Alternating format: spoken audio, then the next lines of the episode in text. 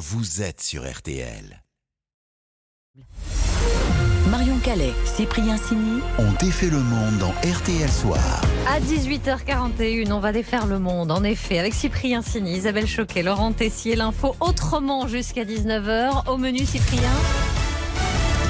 Ce soir, on défait la mécanique des prix. Un an que les prix du blé et des matières premières agricoles baissent, et pourtant, celui du pain et des pâtes augmente. Vous allez comprendre pourquoi.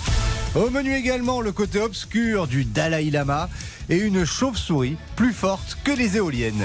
On défait le monde de la quotidienne, c'est parti On défait le monde dans RTL Soir. Et on commence donc avec le son du jour. On va s'intéresser au prix de l'alimentation, moins 20% sur un an, avec les céréales et les huiles végétales qui sont quand même la base de l'alimentation. Oui, vous avez bien entendu. Près de 20% de baisse sur un an du prix des matières premières agricoles, blé, orge, céréales. C'est un rapport de la FAO, un organisme de l'ONU qui le dit.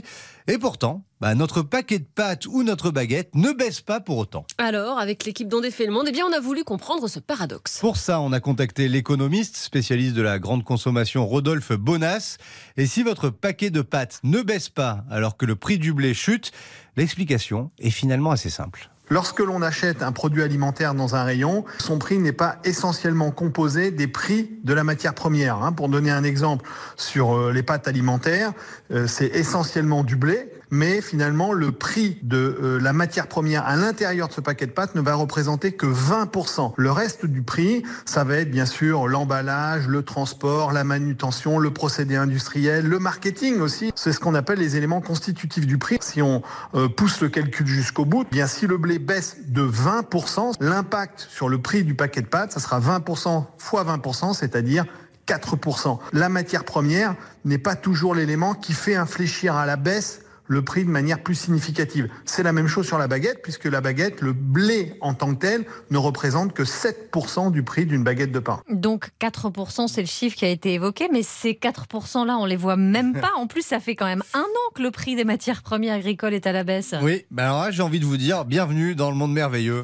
de la consommation. C'est Yves Puget de LSA qui dit souvent les prix prennent l'ascenseur quand ils souhaitent monter et quand ils veulent descendre, ils vont prendre l'escalier. Donc on est un peu dans cette dynamique-là, ça grimpe plus vite que ça ne descend. Alors après, sur la période qu'on vient de traverser, on a eu beaucoup d'éléments constitutifs du prix qui étaient orientés à la hausse. Rappelons-nous l'énergie. Ensuite, après, vous savez, on a eu le prix des containers. Puis enfin, les matières premières. Euh, en gros, tant qu'il y aura le- que les matières premières, euh, on verra rien en supermarché. Quoi. On, on aura un impact qui sera marginal hein, sur l'ensemble des produits alimentaires. Il faut savoir que le poids des matières premières agricoles, tout panier confondu, c'est à peine 6% en moyenne. Je vous ai parlé des pâtes à 20%, c'est plutôt un produit où la matière première pèse lourd, mais en moyenne, c'est 6%. Donc vous voyez bien qu'il va vraiment falloir que tout le monde se mette autour de la table pour faire descendre ces prix. Et tout le monde, ce sont les industriels et les distributeurs qui doivent répercuter au mieux ces baisses des cours sur les prix en rayon. Et c'est prévu pour quand ces baisses au, au supermarché? Eh ben, il faut pas être pressé. hein. Mais alors, ça devrait arriver. Là, aujourd'hui, il va falloir écouler les stocks des produits qui ont été négociés à prix élevé. Donc, ça va mettre un petit peu de temps, un peu comme le carburant. Il faut un mois et demi à deux mois pour que les prix du carburant baissent lorsque le prix du pétrole baisse. Et bien là, donc déjà, il va falloir attendre entre deux ou trois mois, à mon avis. Et ensuite, après, si on réouvre des négociations, on va commencer à voir quelques produits qui vont s'orienter à la baisse. Mais ça va être progressif. Et moi, je table plutôt pour une stabilisation puis une baisse sur certains produits plutôt à la rentrée de septembre. Et après, ça ne veut pas dire non plus qu'on aura un jour euh, les prix qu'on avait avant cette période de forte inflation. Voilà, merci pour cet éclairage avec le spécialiste de la grande distribution, euh, Rodolphe euh, Bonas. Je vous renvoie aussi demain vers Oui. euh, le panier euh, RTL. hein. Ça fait un an et demi que la rédaction d'RTL et Pierre Herbulot notamment scrute les prix d'un certain nombre de produits dans les magasins. On verra donc demain comment ça a évolué euh, sur ces dernières semaines. Moi, je sais, il me l'a dit avant l'émission. Ah. Mais je vous le dirai pas, ben non, faudrait c'est qu'à ça. demain. RTL, Sous les radars. On défait maintenant l'info passée inaperçue sous les radars. Et alors, écoutez bien, c'est un peu l'histoire de Batman contre les éoliennes que vous allez nous raconter, Laurent. Ah oui, une espèce de chauve-souris a mis fin à un projet d'éolienne dans le département de la Creuse. Chaos direct, aucune bataille juridique possible et pourtant sur le papier, une vingtaine devait être implantée, six communes étaient concernées. Mais voilà, gros problème, la grande noctule a été découverte sur place. La grande noctule, c'est une chauve-souris très rare, la plus grande d'Europe. Jean-Claude Champémont est le président de l'association Vivre tranquille et heureux en Creuse. C'est une espèce qui est protégée. euh, c'est quelque chose qui fait euh, jusqu'à 17 cm le corps de, de hauteur et euh, entre 40 et 60 cm d'envergure. C'est une espèce qui vit, qui niche et se reproduit dans les arbres, dans le creux des arbres. Voilà, Et il y a donc une quinzaine Très, de très jours. gros, hein. Eh Oui, vous imaginez, EDF, énergie renouvelable, alors annoncé aux communes que le projet, dans les cartons tout de même depuis 7 ans, ne verrait pas le jour. L'implantation des éoliennes devait démarrer dans les mois à venir. Alors cette espèce rare est arrivée, si je puis dire, à point nommé. Parce que le projet va créer quelques Ah. Tensions entre les pros et les anti. Il y a eu des tensions à partir du moment où euh, les habitants de la commune ont vu apparaître les mâts de mesure. Nous avons fait signer des pétitions. Euh, il s'est avéré que sur la commune de Saint-Pierre-Bellevure, 90% de la population était contre les éoliennes. Et ben, c'est un soulagement pour beaucoup de communes. Victoire de la grande noctule contre les éoliennes. Donc je pense que tous les opposants vont chercher désormais cette chauve-souris euh, sur les lieux d'implantation. 40 à 60 Alors, ils vont en amener. cm d'envergure quand même, c'est un Ah bah. sacré, un sacré bestiau cette, Ça fait peur. Cette chauve-souris. C'est Batman. ouais, exactement. Allez, on refait, le- on défait le monde, se poursuit dans RTL Soir et vous allez découvrir la face sombre du Dalai Lama tout de suite. On défait le monde. Marion Calais, Cyprien Sini. Marion Calais, Cyprien Sini. On défait le monde dans RTL Soir. On défait toujours le monde dans RTL Soir comme tous les soirs, winner ou loser. Un grand perdant ce soir, un grand perdant en robe orange. C'est le côté obscur du Dalai Lama. On vient de découvrir en effet une façade inattendue et pas reluisante du Dalai. C'était fin février, pendant une audience publique dans son refuge de Dharamsala en Inde. Un petit garçon s'avance. Can I hug you? Can I hug you? Je peux te faire un câlin. Le dieu vivant dit OK. Le gamin le serre dans ses bras comme un gros doudou. Jusque-là, c'est très mignon, mais le Dalai Lama ne lâche pas le môme. Il l'attire vers lui. Et puis d'abord, il l'embrasse sur la bouche. Et puisque tout le monde rigole, eh ben, il continue. Allez, suce ma langue et il sort sa langue vraiment. C'est tellement ahurissant qu'on dirait un fake, une image made in mid-journée, là, l'intelligence artificielle. Après le papandoudoun, le Dalai Lama en pervers pépère, mais non, là, c'est pour de vrai.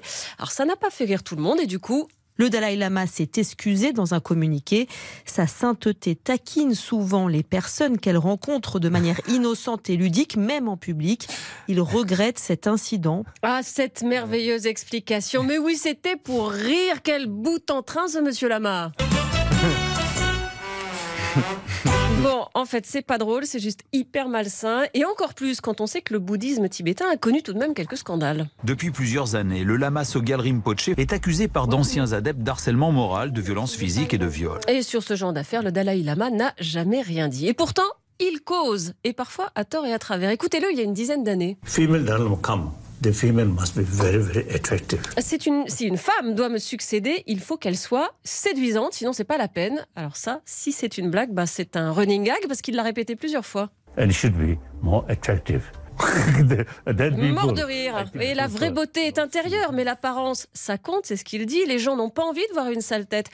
Et il y a mieux. I think much portion of his money, I think used by lady. L'essentiel de l'argent, l'essentiel de l'argent, ce sont les femmes qui le dépensent. Bah ouais, c'est bien connu, les gonzesses, ça fout rien et ça explose la carte bleue chez l'esthéticienne. Oui, possiblement, le Dalai Lama est un gros macho et peut-être un petit peu xénophobe aussi. Europe, for Europeans, European country L'Europe aux Européens, les pays d'Europe devraient prendre les migrants, les éduquer et puis les renvoyer dans leur pays. Alors ça, si ça vous rappelle quelque chose, eh bien c'est normal. Je veux un ministère de la remigration et de l'expulsion des étrangers dont on ne veut plus. Voilà, Éric Zemmour, Dalai Lama, même combat, on l'attendait C'est pas. très celle-là. mal d'être raciste, ça ne se fait pas, c'est immoral. Ah bah oui, mais on se refait pas. hein. Ben, c'est sûr, on se refait pas. Et peut-être qu'à 87 ans, tout simplement, le Dalai Lama est juste devenu.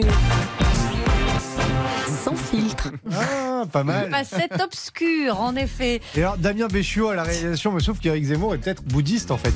Mais Oui, on disent sait- on ne sait pas pour lequel c'est le plus gênant en vérité dans les deux. Le match des infos pour briller au dîner. Allez, c'est le duel Isabelle face à Laurent. Qui a ce soir la meilleure info pour briller au dîner? Alors, score ultra serré. Tension maximale. Isabelle ne mène plus que d'un point, les amis. 70-69. patron. Et Laurent, vous avez la balle d'égalisation. Vous allez nous parler de la visite d'Emmanuel Macron aux Pays-Bas. Oui, mon info pour briller, c'est que les Néerlandais sont les plus grands du monde. Ils enchaînent les titres, les médailles d'or depuis 1958.